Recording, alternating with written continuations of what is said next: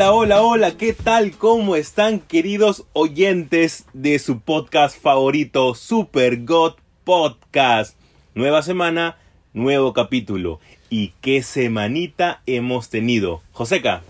Pucha, ya para acabar la semana, dos golpes a los que hemos sobrevivido. Grandes golpes. Grandes golpes que nos han enseñado mucho también, que nos han enseñado a reflexionar mucho sobre sobre la necesidad de cerrar ciclos. Sí.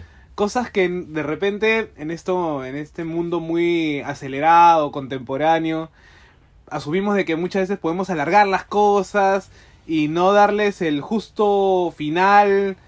Y es algo que, que me, me, ha, me ha cuestionado mucho desde el miércoles hasta hoy, ¿no? Hemos tenido primero el de miércoles para jueves o el jueves, como queramos eh, colocar el día, Avengers Endgame. Un gran golpe. Yo El- el realmente. primero, el primero. el primer golpe. Y el segundo golpe lo hemos tenido el día de ayer, domingo, con el capítulo de Games of Thrones llamado The Long Night. Ha sido un capítulo también muy bueno. Cabe mencionar también que este podcast es exclusivo para personas que han visto los dos. Claro, acá nos vamos a mandar con el spoiler, así que lo avisamos en los primeros minutos, porque si tú no has visto Endgame y esperas, no sé, quizás a verlo cuando, cuando baje un poco la, la, la fanaticada o el hype, eh, o de repente no te gusta Juego de Tronos, o vas a verlo quizás este En un par de días. en un par de días cuando tengas tiempo, ¿no? Así Aún no escuches el Aún no podcast. escuches el podcast, dale pausa y después vuelves ya con... no- Después de haber visto todo, vuelves con nosotros, ¿no? Es por eso que este podcast va a ser un podcast muy sencillo, ya que todos los bloques que nosotros teníamos elaborados, ahora por todo el hype que estamos viviendo, se han dividido en únicamente dos bloques. Y estos dos bloques son, primero, Avenger Endgame, y el segundo, Games of Thrones, The Long Night. Así que, Joseca, ¿arrancamos? Con todo.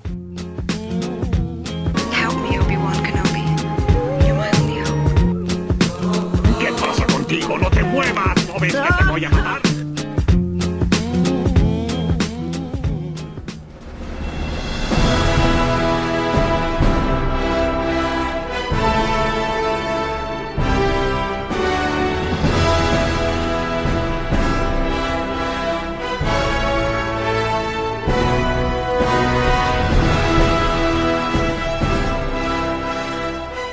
Bueno, en este episodio ya séptimo de su Octavo. octavo, ¿no? Octavo, Octavo. ¿no? Ya vamos dos meses, dos meses en este en este inicio de camino en Super God Podcast, un podcast que nos llena mucho de alegría, porque nos permite y nos da ideas y nos da momentos para poder compartir con ustedes nuestras impresiones, nuestra crítica y bueno, pues esta semana que ha sido, como lo habíamos anunciado, intensa porque tuvimos el fin de la etapa de Marvel, los 10 años ya de películas, 22 películas. Y bueno, no sé, empecemos por mi- mis- las impresiones, ¿no? Sí, claro, o sea, yo creo que yo fui, creo que todo el mundo fue con unas expectativas y yo creo que mis expectativas fueron superadas y no únicamente superadas, sino que recibí cosas que no esperaba recibir. Mira, yo, ya que ese día me puse, salí temprano del trabajo, menos mal, y aproveché en irme a eh, en verme Infinity War antes de, de ir a ver Endgame. Ah, bien preparado. Sí, para reflejar algunas cosillas, ¿no?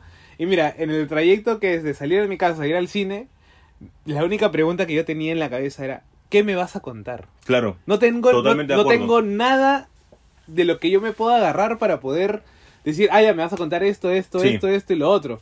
Es más, yo decía, bueno, si no contamos los trailers, no tengo nada. Sí, porque los trailers al final de cuentas no te contaban nada. Pero todos los trailers eran reales igual. Porque los trailers eran únicamente que te contaba del- los trajes- de los trajes cuánticos y después no había mucho más por, por agarrarnos.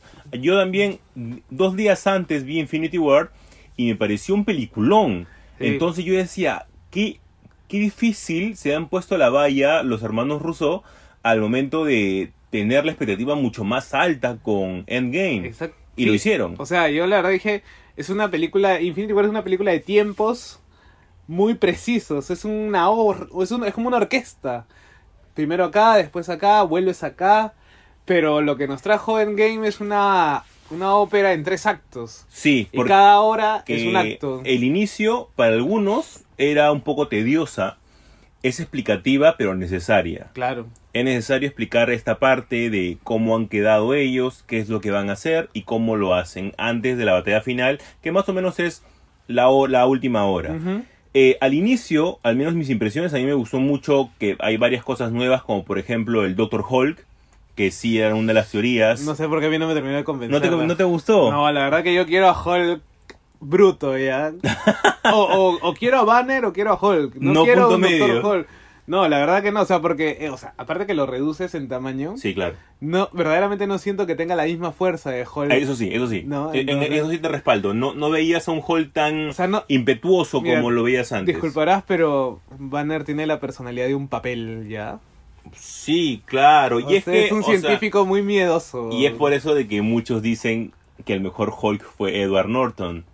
Y tal vez, tal vez sí. Tal vez Tal era el, sí. el Hulk que hubiésemos necesitado en pero esta etapa. En, este- en esta etapa sí, en esta etapa, pero en, La en- anterior es que la anterior era Hulk. en Avengers, en Avengers 1, en el resto, tal vez ha sido el que nosotros necesitábamos. A mí lo que no me cuadró eh, fue lo de Thor gordo, porque yo esperaba en algún punto que volviera a ser el mismo.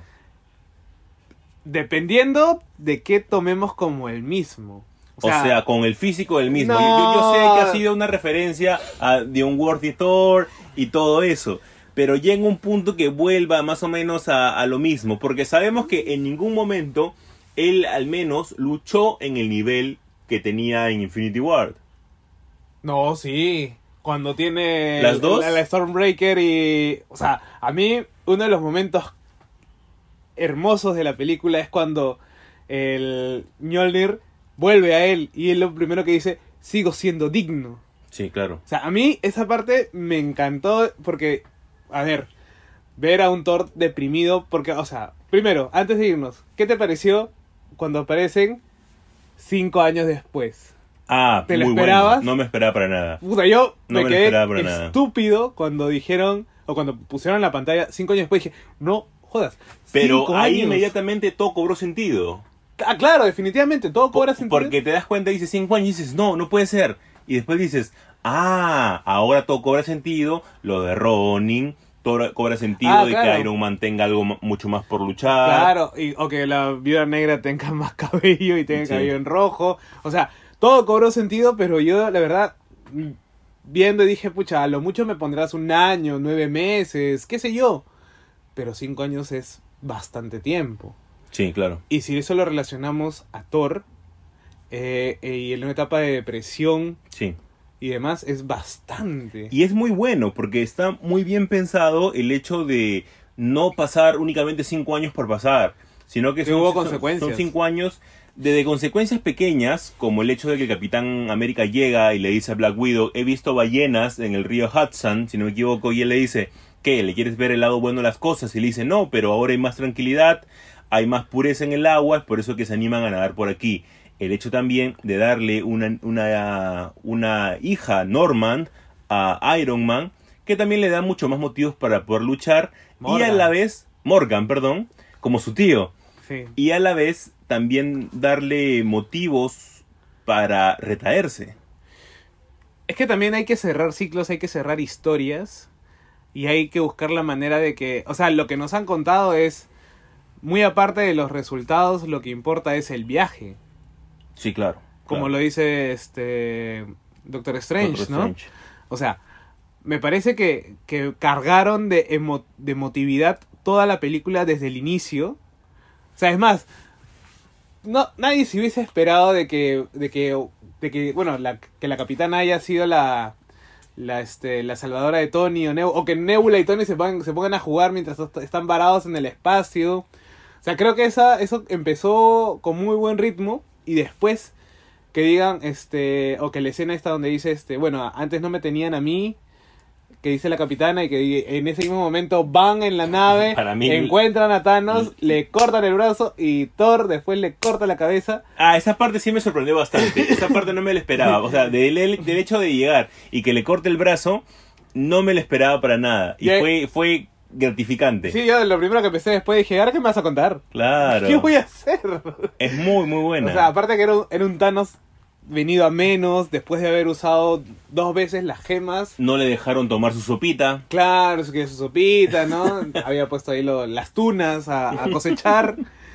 Entonces es como que fue, fue muy emotiva. La verdad que la película cargó mucho de sentido y significación desde que empieza hasta que acaba. Sí. Es golpe tras golpe tras golpe, acción tras acción.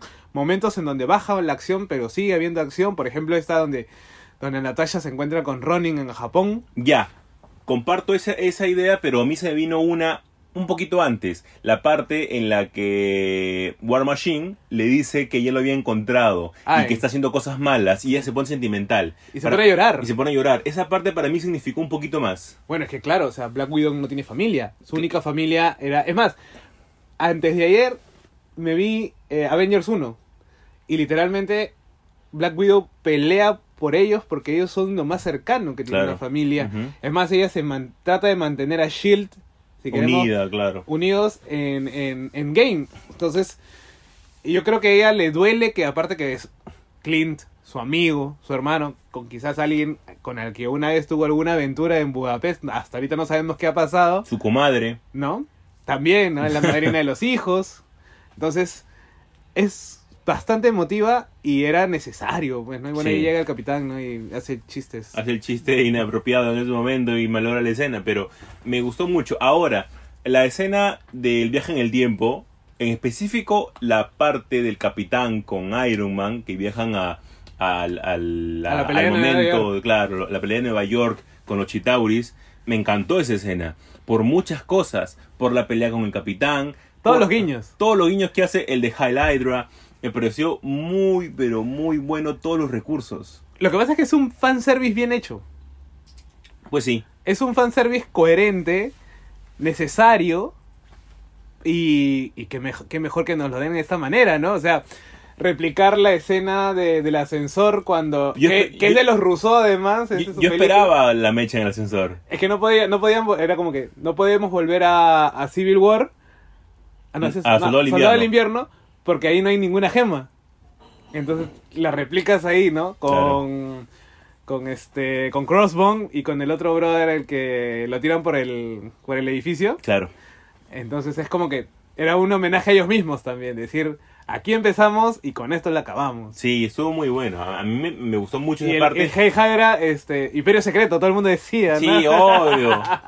Y aparte el hecho de que te den un guiño a que Loki después, otro Loki obviamente, eh, siga vivo. Bueno, ahí tendríamos que ver también, eh, meternos en teorías sobre viajes en el tiempo, quizás es lo que, lo que hay, bueno, aunque la película se burla de ellos también, no me Sí. gustó que se hayan burlado de Volver al Futuro, eso sí, no se lo permito y no se los perdono, pero bueno, pero quizás ahí es donde, donde podría flaquear la película, pero eso bueno, lo vamos a hacer un poco más eh, adelante, hay, ¿no? hay muchas teorías y claro, ya la vamos a ver en el punto malo, ¿no? Pero las, de dentro de las impresiones a mí, yo la verdad, yo salí satisfecho de la película, ha sido un carrusel de emociones. ¿Lloraste con la escena con la muerte de Tony? Brother, lloré cinco veces a lo largo de la película. Literalmente.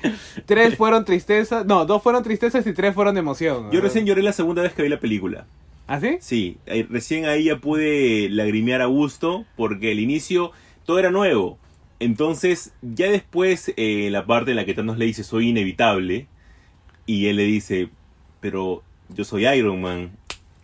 Y, esa chasquea parte la dedo y te dice, ¡Oh, me pareció increíble. Encima la, la parte en la que después lo ves a él eh, con cara obviamente de sorprendido con lo que ha hecho y al borde de la muerte, es increíble porque justo llegan que los personajes precisos.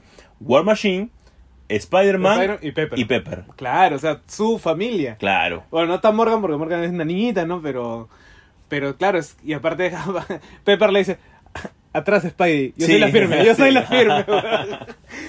pero, o sea, yo la verdad que yo te digo, o sea, yo de las cinco veces que lloré, eh, la primera, la primera fue, una de las primeras fue con Black Widow.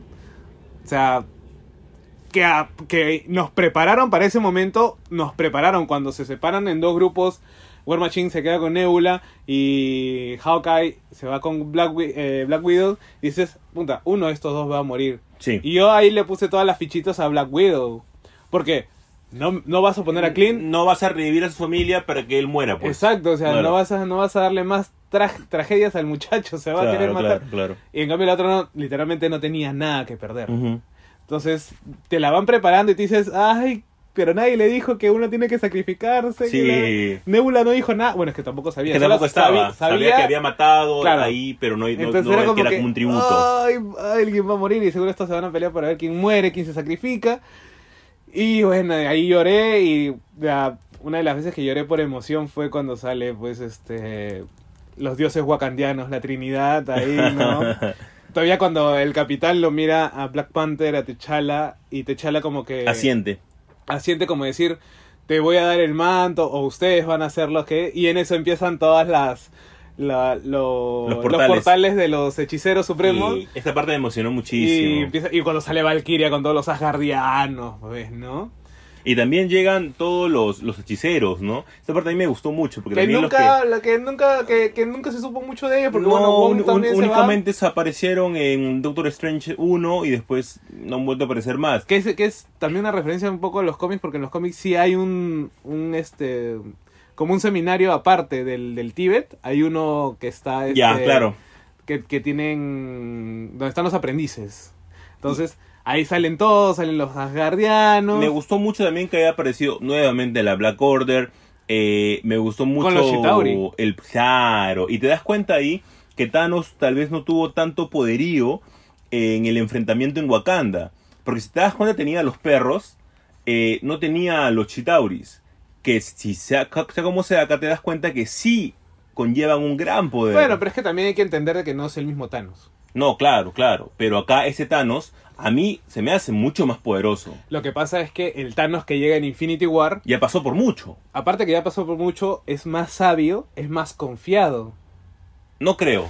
Tiene Yo- las gemas. Yo no creo que sea más confiado. Yo creo de que este Thanos, al momento de no tener nada y poder ganarlo todo, al contrario, él cuando llega y Ebónimo le dice, no, perdón, y Nebula le dice, padre, ¿tú ahora qué vas a hacer? Le dice, yo, esperar. Nada más. Yo creo que ese Thanos a mí me ha gustado más porque a la vez es un poco más cruel y a la vez es como que acá puedo ganar todo, por la cual tengo que dar todo. En el momento del enfrentamiento, por ejemplo, de Scarlet Witch, y le dice eh, eh, que comiencen a bombardear todo, y ahí sí Evónimo le dice, señor, ¿y nuestras tropas? Dice, no me importa, me están matando y quiero atacar con todo. Eso me gustó mucho de este Thanos. A mí también este Thanos me parece mucho, mucho más coherente. El otro Thanos es un Thanos más sabio, Sí, más, más formado, además, porque también hay, hay que hacer la idea de que, a ver, eh, este Thanos sale en Avengers 1. ¿Sería el mismo Thanos? No, antes de Avengers 1. Son casi, es un Thanos 10 años más joven. Claro. Y es un Thanos que no ha ido por todo el universo a buscar las gemas ni nada. es- Entonces, yo creo que es, a mí me pareció más acertado, más, más cercano a los cómics también. Sí, ajá, exacto. Es el Thanos más cercano a los cómics Es, que tenemos. es ¿no? más un titán loco. Claro, es el titán, lo- ya muera- muéranse todos porque acá yo quiero el poder. Claro, obvio. ¿No? Y, él, y nunca ha ni siquiera probado algo del, de este poder. Aparte cuando, y se- tiene cuando puerta a todo. ese, esa idea del cortocircuito entre las dos nébulas que permite que el, que el Thanos del pasado sepa de que, oye, en el futuro voy a tenerlo todo y es muy pro- y me van a matar, así que ¿saben qué? Voy a evitar eso, Sí. pues, ¿no? Y finalmente, ¿qué te pareció lo del capitán? Bueno, y tendríamos que hablar también del... Del hay- final, de la ¿no? parte mala. Hay que Del- hablar de la parte mala porque hay varios huecos que tal vez yo no creo, pueden yo creo que no más es adelante. malo, yo creo que es impreciso, o sea, yo le pongo 8 de 10 a la película Ah, ¿en serio? por las imprecisiones, ¿no? ah, O no, sea, yo, yo soy un poco más buena gente, ¿ah? ¿Tú que las 9? Yo le pongo nueve. Ah, no, yo le pongo 8 porque la verdad, eh, yo creo que, que jugar con el tiempo es una vaina muy peligrosa. Sí, claro. Es más, películas como Interestelar intentaron hacerlo y lo hicieron mal también. Sí. O sea, yo creo que ahí hay Es que es muy difícil. Es muy difícil tener una, peli- una muy buena película de viajes en el tiempo Y- coherente. Una Exacto, una aclaración. No es que sea difícil por el hecho de, de hacer vi- viajes en el tiempo y todo, no, sino que sea coherente que si tienes un acto, que ese acto tenga consecuencias. O que tenga un porqué. Creo que en eso nos basamos. Claro, o sea, no me vas a decir. O sea, yo, yo sé que esto ha sido como que la. Sabemos que es ficción.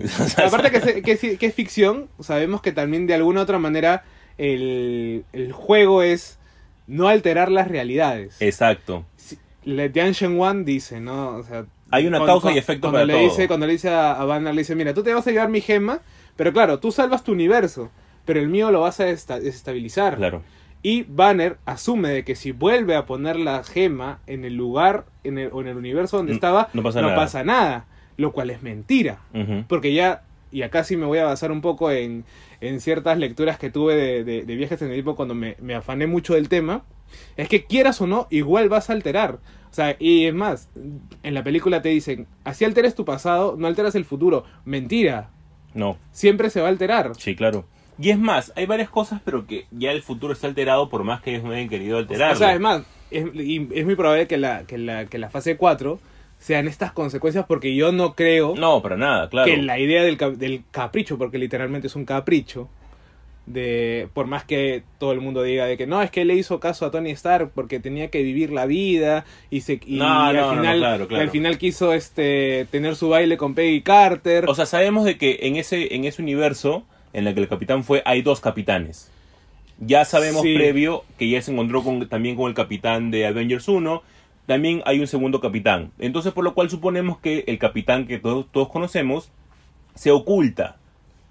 claro, tomar, tomará otra identidad. Tomará otra identidad, se ocultará Y y, deja- dirán, oye, ¿tú quién eres? No, yo soy eh, Carlos Carlín. Entonces ya no sabes absolutamente nada. Únicamente vives con Peggy y todo bacán. Otro punto es que también él se va con el martillo de Thor. Y, no regresa con el martillo de Thor, al menos no se lo da a nadie. Eh, por ahí leí que decían que no, lo dejó en el lugar donde Thor lo va a encontrar. No, yo, o sea, mm, tendría que regresarlo a, este a Asgard. Tiene que haber consecuencias. Ahora, también- aparte, no devuelves la gema del alma. No, pero ¿Cómo nada, la vas a pues. devolver? ¿Que me van a devolver a Black Widow? No. No. Aparte, capitán, que va a ir a dormir. No, ni a balas. Entonces, ¿dónde está la gema? Ya, puedes devolver la gema del alma. De la gema del tiempo, Del digo. tiempo. La gema del poder, inclusive, claro, el éter. Puedes darle todo, pero no vas a devolver la gema del alma. Sí. Entonces, ahí hay consecuencias. Es más, eh, si no me equivoco, en un momento al final dicen que encuentran como que vida submarina. Sí, claro. Hubo eh, en la parte que cerca de Wakanda. Sí, que y era, y obviamente Y- y- sabemos y ya, quién va a venir. Entrando ya al tema del futuro, que es el punto, el punto final de, de Endgame. Sí, o sea, ya antes el director de Doctor Strange, Strange. había colgado una foto Que la quitó, que la en su Twitter en la cual aparecía Doctor Strange con Namor, Namor. el primer mutante. De Submariner. Entonces, eh, que digan esto, que hubo unas, unos movimientos sísmicos en el océano y justo digan que no, que no fueron a revisar porque mm, no, no era lo, lo indispensable. en No, ese no, momento. dijeron, es un, es un, ¿cómo se llama ese? Es un terremoto submarino, se va a arreglar solo. Claro, Y era como que, mmm. ahí No, no, no. A mí me encantaría. O yo, sea, yo creo que, yo creo que ahí podrían aprovechar mucho y usar a los Defenders con otra alineación, obviamente. Y, y qué mejor y qué mejor oportunidad, ¿no? O sea, Namor es el primer eh, Mutante. mutante. y qué mejor de iniciar todo a partir de ahí. sí, pues, a partir de... El, edif- el- el edificio Baxter también es lo más sencillo para introducir a los cuatro fantásticos. ¿Que tú qué dices que en, en Far From Home nos van yo a decir... Sí, yo sí. yo sí. Richards compró el, Yo la sí. Torre Stark. Yo espero como que, no sé, que están pasando por el edificio y que a Peter le dé un aire de nostalgia y le diga a Ned, eh, aquí estaba el edificio del señor Stark. Y le dice, sí, ahora lo ha comprado un tal Red Richard. Y yo, ¡Oh, ¡oh! man! Sería increíble. Todo el mundo grita, Sí, todo el mundo grita. uf. Pero ya ahí yo creo, bueno, tenemos los... Supuestamente eh, Spider-Man es el cierre, el epílogo de esto, Exacto, ¿no? e- esto se cambió. Esto se cambió en las semanas y es una noticia muy importante, porque semanas antes se decía que Spider-Man Far From Home era el inicio De la fase 4. de la fase 4. Y era no. Y no, esta película cierra todo, o sea, Endgame no es la película que cierra todo esto. Así que a los que de repente en el cine se quedaron con ganas de ver un pequeño avance, un pequeño guiño después de los créditos, de repente lo tengamos en Spider-Man Far From Home. Pero prácticamente la película Endgame nos dice lo que va a venir. Sí y no, o sea, sino que yo- yo creo que me van a hacer una película Las Vengadoras, ¿ah?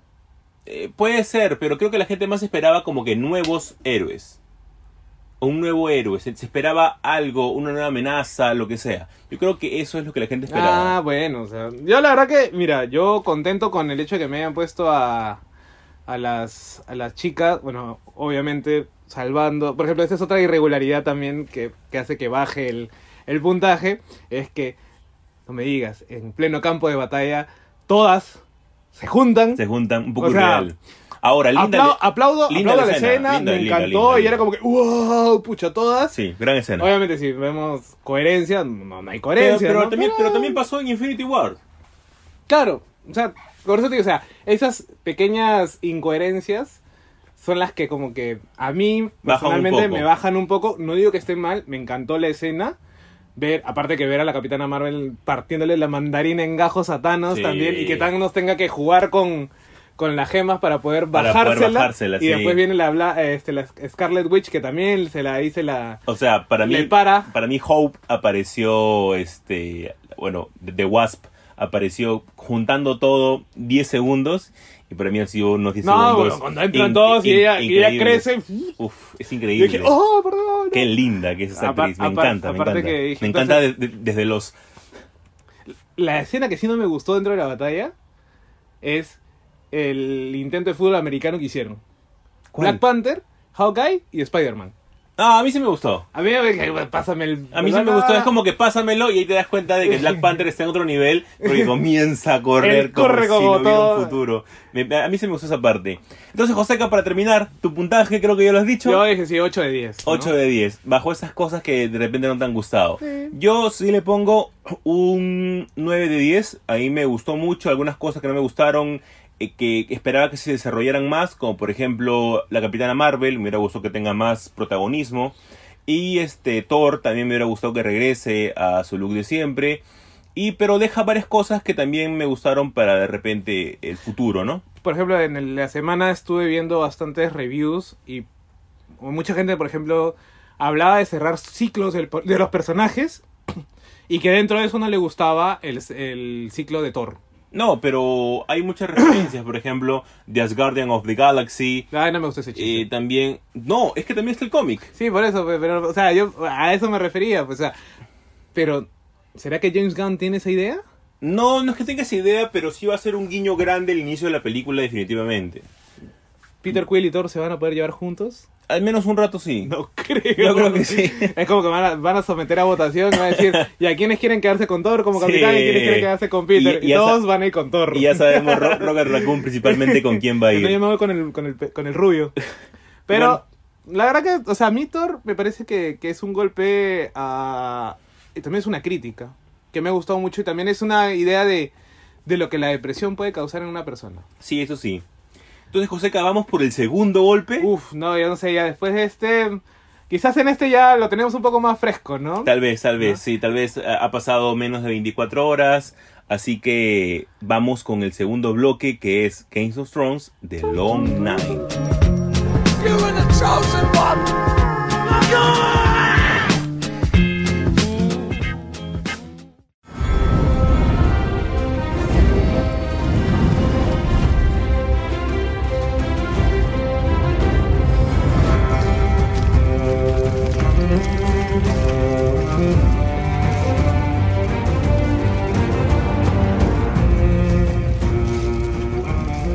arrancamos con el segundo golpe de la noche. Y es que hace menos de 24 horas, o bueno, y el día martes en que escuchen el podcast, 48 horas, ha sido el capítulo número 3 de Games of Thrones titulado The Long Night.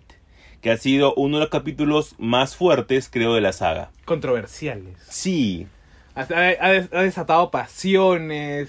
Ha dividido, Iras. ha dividido también a los fans. Bueno, los fandoms siempre vamos a, Sí, sí, siempre a, va a ser ca- un a poco- caer, a caer en esas dicotomías de si me gustó, no me gustó, nunca estoy contento.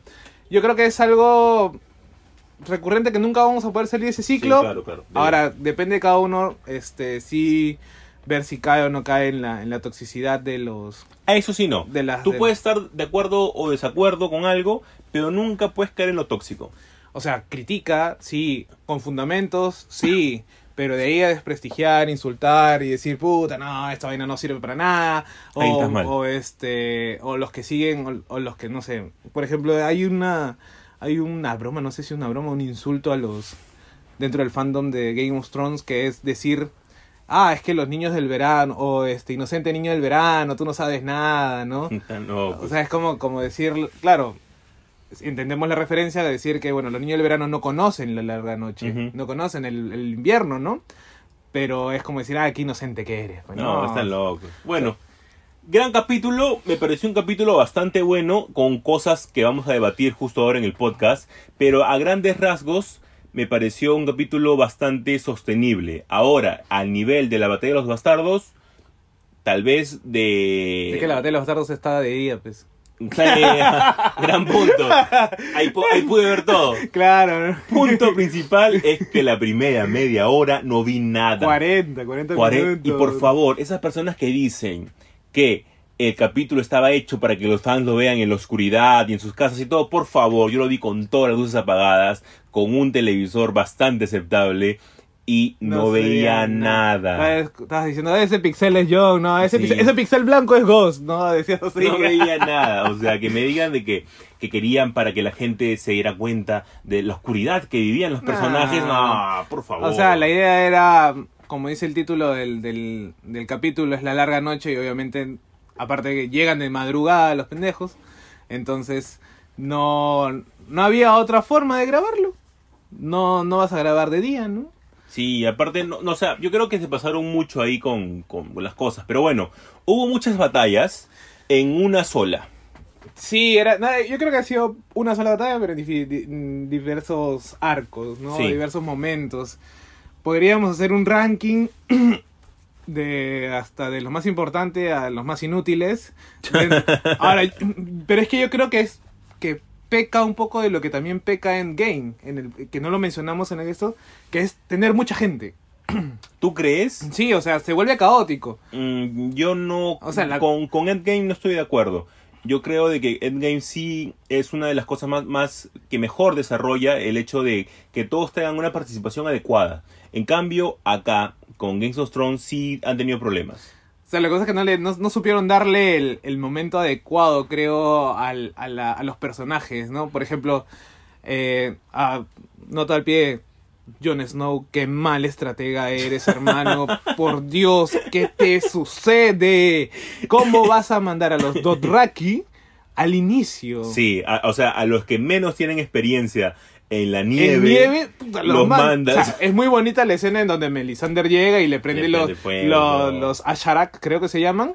Este, en fuego todo bacán, pero eh, menos de cinco minutos se apagaron todos. Y después vinieron corriendo, Sí. Por- asustados. Asustados, porque obviamente te enfrentas contra algo Porque que nunca obvia- había obviamente visto. el rey de la noche, ¿qué es lo que hace? Baja una neblina súper densa, porque sabe que sus, sus, este, sus esbirros saben manejarse en la oscuridad, pues. Obvio, claro. O sea, Jon Snow, ¿qué te sucede, hermano? Tú eres Sí. el que planeó porque nadie más tenía. O sea, tenías a los, a los Tully también, los pobres inmaculados, atrás aguantando mismo 300. Grandes, inmaculados. Grandes los inmaculados. Quizás han sido la mejor Lo- fuerte de batalla. sí. Lo que yo me pregunto es, ¿Daenerys no se había llevado a los segundos hijos también? Sí, claro. No estaban los No segundos estaban. hijos. O sea, quiere decir que todavía hay gente. O Darío Najaris todavía los tiene allá en, en Volantis, en esos lugares exóticos de donde, vin- donde vino Melisandre. Y este, la verdad que, no sé, no me parece que haya sido una estrategia adecuada, pero era lo que había. Pobre Brian ahí gritando al costado de Podrick. Yo, yo, yo- de- yo juraba que Brian iba a morir. Eh, después de habernos dado a la caballera de los, de Sí. los siete reinos. Es por eso de que siempre era como que eh, te encariñas con el personaje. Y te lo matan. Y te lo matan, claro. No, no, no sé. Yo creo que ese, ese, ese mismo recurso, llamémosle recurso, este, ya no, ya no funciona. Al menos en esta temporada quiero, quiero creer que los showrunners no quieren hacer eso. No quieren caer en lo mismo porque de alguna otra manera desde la temporada 5 ya se separan de los libros, pues. Sí, claro, y es por eso que también hay una gran controversia, ya que George R. R. Martin, él dijo que él no estaba tan de acuerdo con el final y con toda la temporada en sí. Entonces ya no- nos damos cuenta de que, por ejemplo, antes de adela- de adelantarnos, han muerto personajes que también son importantes. Oh, bueno, acá, acá tenemos que hacer un minuto de silencio porque muerto- nos quedamos en casa Mormont. Sí, primero ha muerto Theon Greyjoy, que es un personaje también muy importante desde la primera temporada. Sí, sí, sí. Eh, después ya comenzamos con la tristeza, al menos para ti. No. Han muerto Jorah Mormon y ha muerto Lyanna Mormon. No le dio cita. mejor conocida como Cita. No. Y pero ha muerto de gran manera. Me pareció una, una réplica de la, de, la, de la escena de David y Goliat muy buena. Y también simboliza mucho la, la batalla en sí.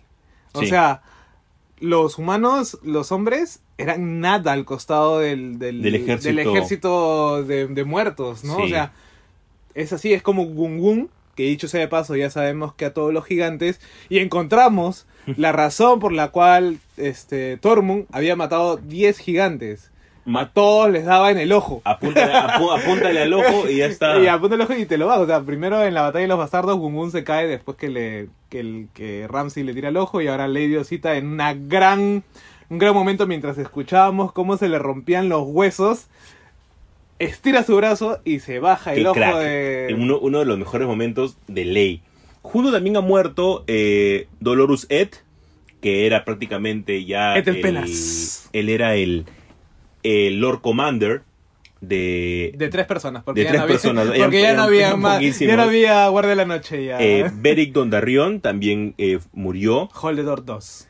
Y Melisandre, que su papel ha sido muy importante en este capítulo. Bueno, llegó de sorpresa, no sabíamos de dónde estaba viniendo tampoco. Sí, claro. Y dijo, bueno, vino, le prendió las, las linternas a los Dothraki. Y le dijo, aguántame una noche porque nada más... Yo me muero al amanecer, Sí, ¿no? así que ahí nomás quedó. Y se hizo la de la vieja del Titanic con este... Con Bill de Kill Bill. Sí, ¿no? Sí. La verdad que, no sé, yo, yo pienso que ha sido un capítulo muy bueno en el sentido de que me generó los momentos de emoción adecuados. O sea, bueno, los primeros 40 minutos era la, la tensión de ¿en qué momento pasa? ¿Qué pasó? ¿Quién es? ¿Dónde estás? Es que tú veías Y y, no tenían esperanzas. No, claro, apar- no, muy aparte, es- o sea, todos sabíamos que tenías que, que ver la manera de, Milagrosa. de milagrosa, de, de, y todos pensábamos que de repente ese milagro iba a ser eh, que John era el príncipe y despertaba a Sora High. Sí, ajá, yo esperaba ¿no? eso. O sea, todo el mundo, y obviamente todos esperábamos un milagro. yo esperaba eso, o de repente un milagro eso. de, no sé, pues este, que, que Drogon y Viserion... Inservibles. Aparte de ser inservibles, ha- Inservibles, hagan una danza de dragones y no sé, algo más. La verdad que uno, uno pensaba el milagro asociado a la magia. Inservibles ¿No? los dragones. Inservibles este capítulo. Igual, igual que John. Igual, Igual que, que- igual que Jon, aunque iba a decir igual que John y Daenerys, pero Daenerys empuña una espada esta vez. Sí, y también ella es la que más hace cosas para bajarse Ah, al rey serio. de la noche del, del dragón. O sea, entonces yo digo que de alguna otra manera eh, esperábamos una especie de magia, una especie de, milagro. Y, o sea, lo tuvimos, pero quizás no fue tan tan este, exorbitante porque este milagro se nos vino trabajando desde el primer capítulo. Y ese es el punto. Yo no digo que la ejecución haya estado mal, lo que hablábamos antes de iniciar el podcast. A mí el hecho de que Arya sea la que haya matado y la manera en cómo ha, ha matado al Rey de la Noche me pareció increíble, me emocioné muchísimo. Pero el punto es que no fue tan trabajado lo anterior, o sea, los comandantes del Rey de la Noche no hicieron nada, me hubieran Otros gustado, inservibles. me hubieran gustado al menos que ellos peleen con los personajes principales, no sé, que Dortmund se enfrente a uno de ellos, que de repente la misma Arya se enfrente primero a uno de ellos, etc. Yo creo, que, yo creo que fueron muy confiados.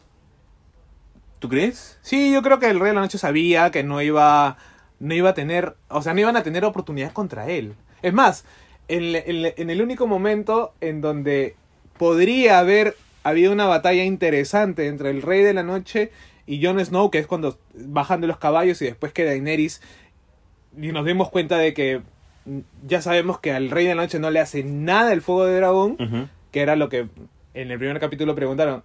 Y Bran dijo, bueno, habrá que averiguarlo, pues, ¿no? Y, te- y nos dimos cuenta y que nos dimos es- cuenta que no pasa, nada, y que él está caminando, entonces el, rey Nacho voltea, lo mira y levanta a todos los muertos. Como diciendo, ¿sabes qué? Yo no me voy a pelear contigo. Sí, me importa un Porque, o sea, rábano. O sea, yo voy a ganar esto. sí, Tú eres, totalmente. tú eres sí, un sí. insecto, ¿no? Tienes mucha razón en Entonces eso. yo creo que eh, yo creo que pecaron mucho de confiados. O sea, si, si Jon es un idiota, el Rey de la Noche es más idiota de repente, ¿no? Podríamos hacer una Y analogía. un punto muy tonto es, ¿John qué esperaba? ¿Ganarle a gritos a un dragón? Aguanta, aguanta, el meme, el meme.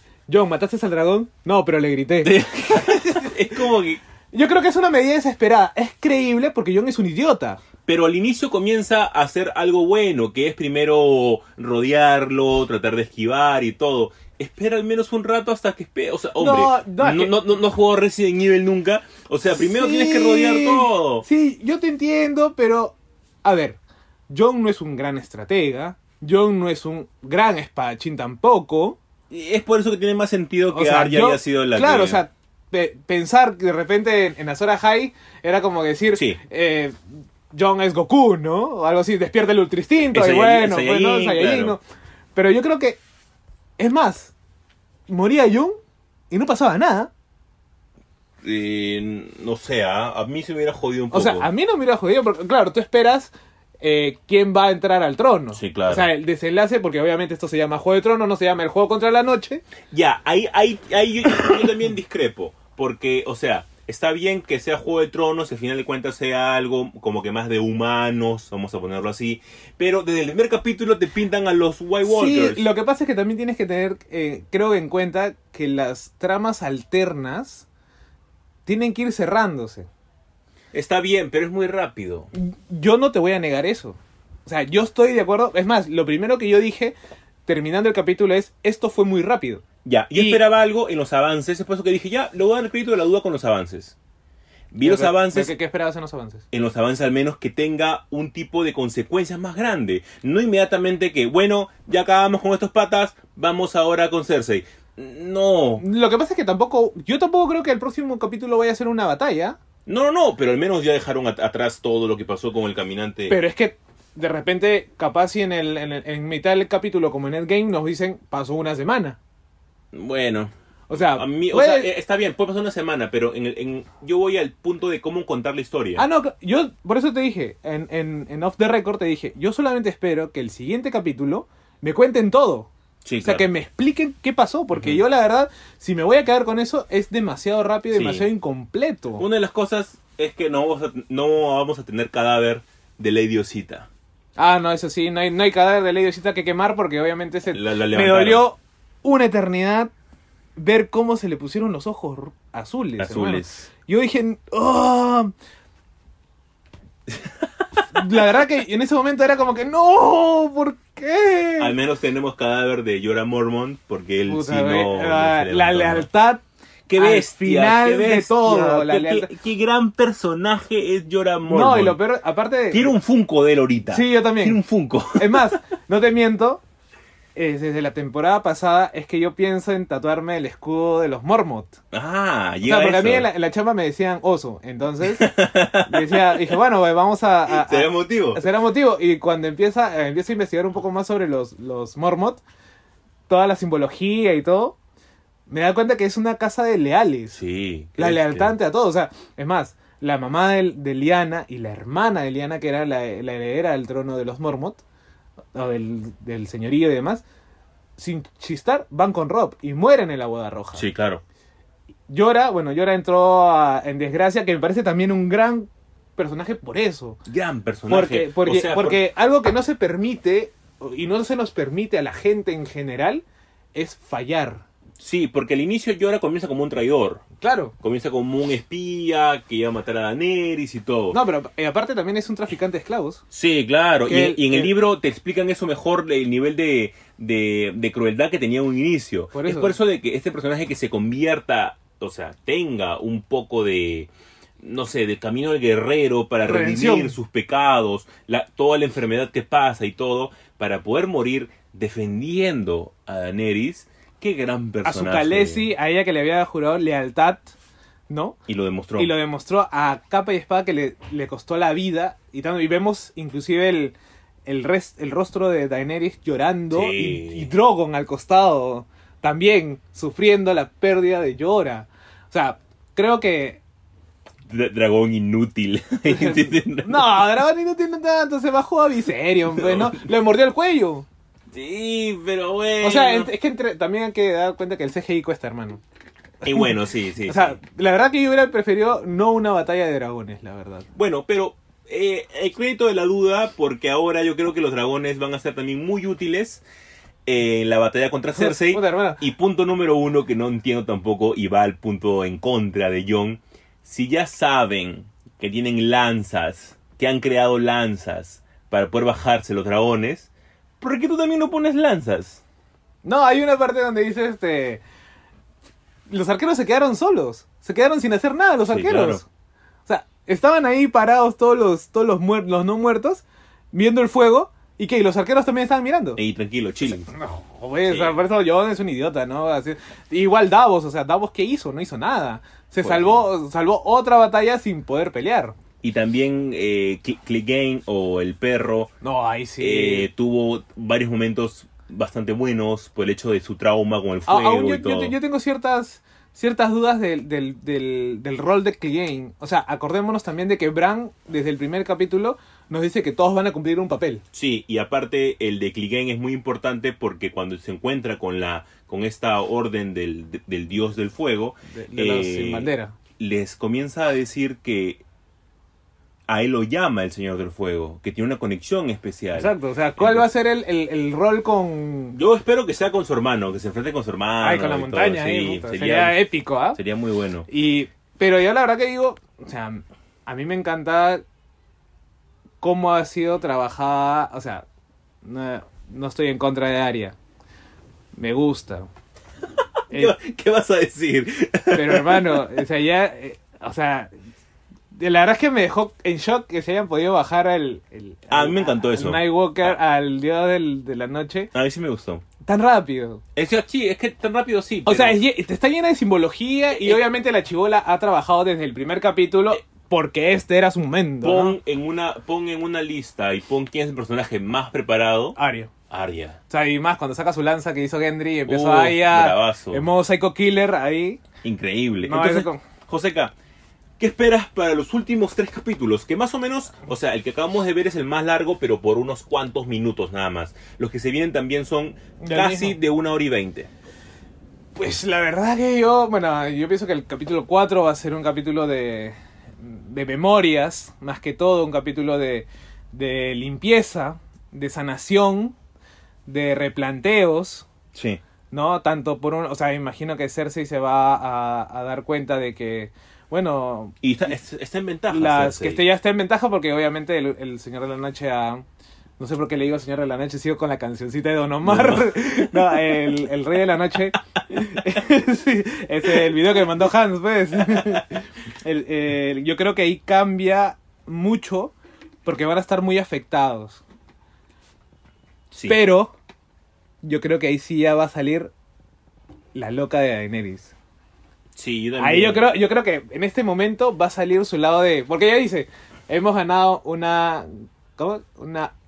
Una gran batalla, algo así, pero no hemos ganado la guerra, Sí. algo así, ¿no? Como y que- ahora sí los dragones van a jugar un papel muy importante. O sea, por más que tengan el, el- Ah, el ejército dorado. Yo no sé, Rhaegar está bien malherido, ¿ah? Y, ¿Quién no te y- dice- quién no te- y Drogon medio traumado. ¿Y quién no te dice que Rhaegar llegó a morir? Sí, esto es probable. Es probable. Daenerys se queda sin dragones y nadie le hace caso, ¿ah? No, o sea, es que tenemos que ver, como tú dices, cómo han quedado las cosas después de todo eso. Yo, yo, porque- yo sí pienso que van a que van a venir los segundos hijos con de Darío Najaris y ¿sabes quién va a venir también? Yara. ¿Sí? Acuérdate que los que los hijos del de- nacidos del hierro son constructores de barcos. Sí, claro. Yo digo, estos brothers van a construir barcos. Se van a enterar porque van a, obviamente van a mandar cuervos. Eh, Es, es por eso que tu teoría, entonces, esa de que el tiempo, que haya pasado un tiempo al menos. Claro. probable. De hecho, o sea, va a pasar Ojalá, una ojalá. semana. O sea, van a enterrar a todos. Un poquito más, creo. De- Al menos un Mm. par de meses. Bueno, también hay que ver que de, yo creo que De 15 Circe, Circe va a venir, Circe, Cersei va a venir para acá, no van a ir para allá. Claro, de, de King's Landing a Winterfell no es que sea como que tomar la chama. Claro. O sea, de- eh, to- demora El un rápido, de- el el rápido, rápido. demora un par de meses. Entonces, yo creo que va a venir Yara en barcos Sería con los segundos hijos. No, sería muy Porque bueno. eso, eso tendría sentido para que Bran haya guardiado en los en los Sí, Bran, en, lo- inservible en- también. en- en los cuervos, ¿no? O sea, entró en modo avión todo el capítulo y yo creo que por eso guardió en los cuervos. Entonces Pues puede sí. ser para avisar, oye, acá nos van a, nos van a hacer mierda, vengan. Sí. ¿no? Sí, ah, es, es- es muy probable. Podría ser, Buena, o sea, buena teoría. Podría ser esa teoría porque si hablamos de roles, ya cumplimos el rol de Bran. ¿Qué va a hacer? No, es claro, es por eso que también te lo mencioné en la tarde, creo. Te mencioné en la tarde de que ahora Brand, a partir de que ahora ya no está el, el, el Night King, su rol ya no es tan importante. Claro, ¿no? o sea, ahora, ahora ya viene el- la estrategia política, Sí. viene, Que no- viene que- el juego del Que poder. nos encanta. ¿no? ¿Qué, es lo que, qué es lo que parte de Game of Thrones tiene, ¿no? Entonces vamos a ver qué tal... Entonces, tu puntuación, tu puntuación, A este capítulo yo también le pongo 8 de 10. ya, acá yo voy a ser un poquito más duro y le voy a poner un 7.5. Sí, mm, eh, aún sigo con mi capítulo favorito, La Batalla de los Bastardos. Todavía, Sí. todavía me sigue gustando un poco más. Principalmente, ¿por qué? Porque fue de día. Porque, se veía, porque se veía cómo, cómo entraban todos. ¿no? Nos vamos entonces con el último bloque. Ya la despedida también. Unos avisos parroquiales muy buenos, ¿ah? Claro, también hay, hay- también hay sus cositas chéveres ahí. No sé, que no se despeguen, quédense con nosotros.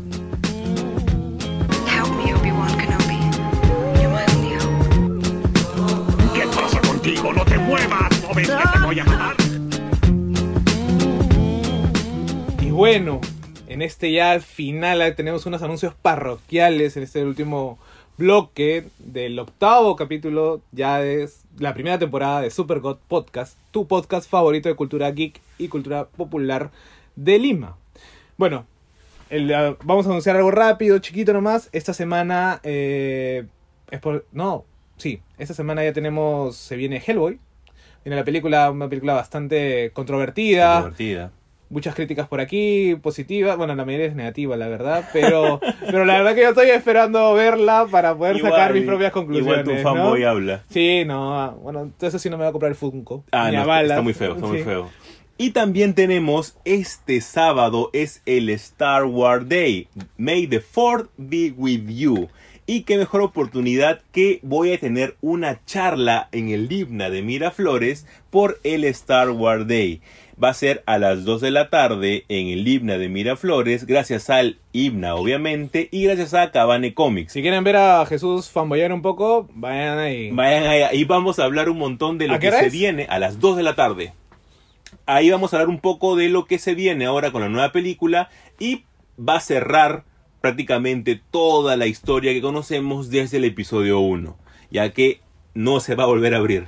Exacto, vamos a ver qué tal nos va. Y bueno, y también, por fin llegamos a tener ya fecha para el estreno de la segunda película de Jordan Pelé, Us. Después de Get Out, tenemos Us. Uf, le espero tanto. ¿no? Después de esa magistral película que se llama Get Out.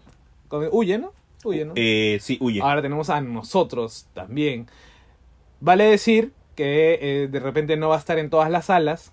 Es muy probable que solamente esté en ciertas salas. Así que hay que programarnos con anticipación para poder disfrutar de esta gran, gran película. También el próximo domingo tenemos un nuevo capítulo de Games of Thrones, ya el cuarto capítulo y únicamente nos quedarían dos para terminar con toda esta grandiosa sala. Exacto, vamos a ver qué tal, qué, qué nos da, qué nos deparan. Ya nos escucharon en el anterior bloque. La valla está lo, alta. lo que necesitamos, lo que esperamos, las expectativas y vamos a ver si es que los directores también llegan con esas ideas. Y para terminar, ya para descansar un poco de esta avalancha de golpes que hemos tenido esta semana pasada, eh, tenemos que anunciar que también, aparte de que el sábado es el día de la fuerza, o el día de Star Wars, también es el día del cómic gratis. Así es. Es un evento que todos nosotros los coleccionistas comiqueros esperamos, El viernes 3, sábado 4 y domingo 5. que va a ser celebrado en el Lawn Tennis. Jesús y yo, su servidor, tenemos una charla. Así es. Nos han invitado a hablar... ¿De qué vamos a hablar, Jesús? De cómic británico. De la gran invasión británica. No estamos hablando de, de Arctic Monkey, no estamos hablando de, De de Who, ni, ni este ni esas bandas. No, estamos hablando de un- una invasión británica que revolucionó la historia del cómic como lo conocemos ahora. Como autores como Neil Gaiman Grant Morrison, y, uff, la que se viene y la que se espera que se va a armar, porque en serio, esta charla ya la hemos hecho y es muy buena. Modestia aparte, es muy Vamos buena. a ver si están por ahí el viernes. Viernes nos toca, ¿no? El viernes nos toca. Viernes a las 3, 4. 3, 4 de la tarde. Sí, ya igual le vamos a anunciar por, por, Por redes Facebook, y por Facebook en el, en el fanpage de Nergeekos O también en el Instagram de Nergix, Jesús-Nergix. y el mío que es Joseca raya abajo BC. Así que esta semana que se viene es una semana bastante ocupadita, hay varias cosas y así que nos encantarían a nosotros, a mí, que me puedan ir a ver el día eh, sábado a las 2 de la tarde y con Joseca ya estamos los dos juntos el día viernes en el día del Comic Va a Festival. ser la primera presentación de Super Gods en vivo. Así es, así que de repente voy a ir por ahí unos regalitos, una sorpresa, Ahí quién vamos a- sabe. vamos a ver. Así que, Joseca, ¿qué Bueno. te pareció este capítulo? Grande, grande, intenso, Intenso, intenso. emotivo. No hemos podido abarcar todo lo que quisiéramos, pero ahí está, lo dejamos en, en el aire para después volver a retomarlo. Si alguno de sus comentarios llega, no dejen de escucharnos, muchachos. Nos volvemos en una semana. Gracias a todos los que nos escuchan. Nos vemos la próxima semana. Chau. Chau, chau.